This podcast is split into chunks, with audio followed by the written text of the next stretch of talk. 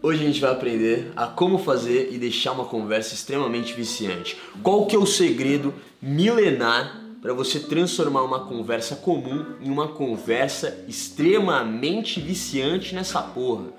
Presta atenção, o que seria uma conversa comum para você, Luiz? Fala uma conversa comum. Descreva uma conversa comum para mim, cara. Cara, uma conversa comum pra mim, É. ela começa. Ela tem aquele formato de interrogatório, né? Então, perguntas comuns. Perguntas tipo, fechadas. Oi, tudo bem? Ah, como foi teu dia? Ah, não sei o que, o que tu gosta? Padrão. Padrãozão. Isso é uma Protocolo social. Exatamente, protocolo social total.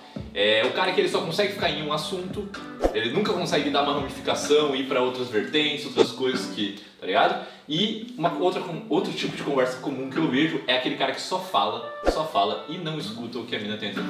Perfeito. Então temos alguns pontos de uma conversa comum. A pessoa que só faz pergunta fechada, pessoa que faz perguntas padrões, né? Protocolo social total para mostrar que você se importa, mas na verdade não se importa tanto assim. Um monólogo onde só uma pessoa fala, né? E e também quando a pessoa só tem um assunto, que eu chamo de o homem de um assunto só, tem alguns erros que mostram que você tem uma conversa mais comum e chata pra caralho. Como você pode ter uma conversa muito pica, muito viciante e totalmente diferente? Eu sempre falo que o primeiro ponto é a quebra de padrão, jogador. Quebra de padrão é essencial para você já começar a conversa de uma forma totalmente inovadora e que ninguém chega.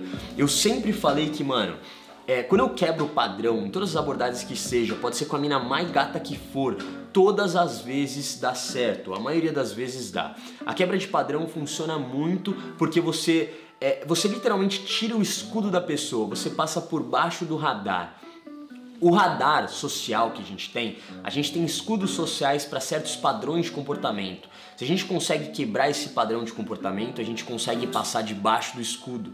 É como se a gente estivesse hackeando a matrix social, chegando de uma forma totalmente inusitada. Porém, é muito perigoso você quebrar o padrão e não ter confiança e presença o suficiente para manter. Como assim, Fê? Mano, muito simples. Pensa o seguinte, se você chega quebrando o padrão, perguntando pra uma mina extremamente gata, arroz em cima do feijão ou feijão em cima do arroz, e ela fala que, e você já quebrar o teu frame na hora, já falar, ah, desculpa, é uma brincadeira, é apenas uma brincadeira, desculpa.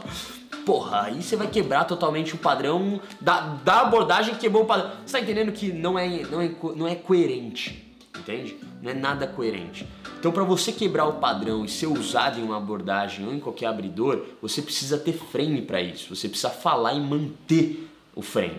Já viu pegadinha, jogador? Eu não gosto desse vídeo. Aqui. Já viu pegadinha, jogador? Pegadinha em que o cara ele quebra o padrão totalmente, a pessoa se assusta, fica muito surpresa com aquela situação ou qualquer. é, sabe aquela atitude constrangedora, normalmente que pega- pegadinha tem, né? Mas o cara que tá fazendo a pegadinha, o cara que é bom, ele mantém o frame, ele fica lá pra tirar o máximo de reação da pessoa, tá ligado? É isso que é manter o frame. É a mesma coisa pra uma interação com uma mina, quebrar o padrão e manter a porra do seu frame, manter a sua marra. 95% das pessoas que eu conversei, eu sempre procurei perguntar qual foi a primeira coisa que eu disse. Se o abridor que eu usei não foi de impacto ou muito expressivo, normalmente elas esquecem. Ou seja, tanto faz a primeira coisa que você fala numa conversa, mano. Tanto faz real, jogador, sério. Você pode falar qualquer merda. Se você conseguir sustentar teu frame e pular pro segundo assunto pra começar uma conversa decente, a pessoa não vai lembrar. Ela não vai nem querer lembrar. É só você ser muito perspicaz, dar movimento pra conversa, que esse é o segredo pra mim de ser viciante. Pra mim é quanto mais movimento, quebra de padrão e coisas inusitadas, melhor. Se você não for profundo o suficiente para marcar ou fazer a pessoa pensar de verdade, ela vai te responder apenas pro protocolo social ou ela vai te responder no padrão de resposta que ela já tem na cabeça dela. Pensa que assim, a gente tem um padrão de resposta guardado no nosso arquivo que a gente dá pra todo mundo. Ei, caralho, a gente dá pra todo mundo é foda, né? Aí E aí, entregou um pouquinho, né, Aí mano? eu entreguei, hein, mano. Mas tá tudo bem, tu Puta. já tinha entregado bastante. Antes, né? É. Ah, tio, é isso, Luiz. Até quando a gente vai ficar escondendo gay rights? Até quando a gente vai ficar escondendo isso, né, cara? Olha só.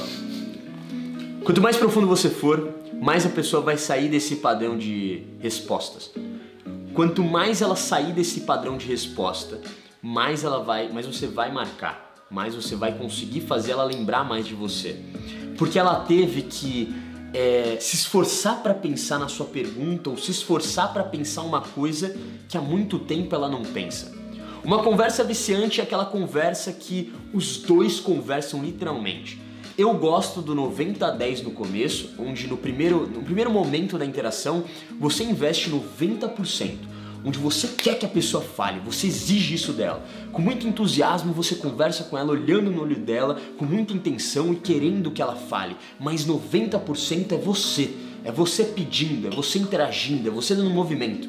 A partir do momento em que eu vejo que essa mulher já está inteira ali comigo, eu já me conectei com ela, ela tá movimento, ela tá copiando meus movimentos, ela tá olhando no fundo do meu olho, ela tá direcionando o corpo para mim sem pegar no celular, totalmente atenta e presente. Aí sim, piso no freio, ou dou uma escassez saindo um pouquinho e depois voltando, ou deixando ela vir então eu, eu já paro para os 50, como se fosse um investimento. No começo eu investi 90 e quando ela está dentro eu aposto, eu invisto só 50 e deixo ela vir os outros 50. Porque aí fica a harmonia, o equilíbrio de uma conversa de verdade. Onde eu falo, ela reage, complementa, ela fala, eu reajo e complemento. É isso, tá ligado? Usando ramificações, fazendo o assunto ir para diversos lugares inusitados, fazendo a pessoa pensar coisas que fazia muito tempo que ela não pensava e assuntos mais profundos e densos que você não pensa todos os dias. É Por isso que é muito interessante a gente sempre fazer a pessoa imaginar. Uma conversa onde não tem histórias e imaginações para mim não é uma conversa interessante. Eu gosto de contar histórias para fazer a pessoa se conectar com a minha história e fazer ela sentir muitas emoções, e eu gosto de fazer ela imaginar porque aí eu eu pratico um exercício de visualização, que nesse exercício eu posso levar a história para muitos lugares. E aí são muitas emoções e eu posso descobrir muita coisa da pessoa.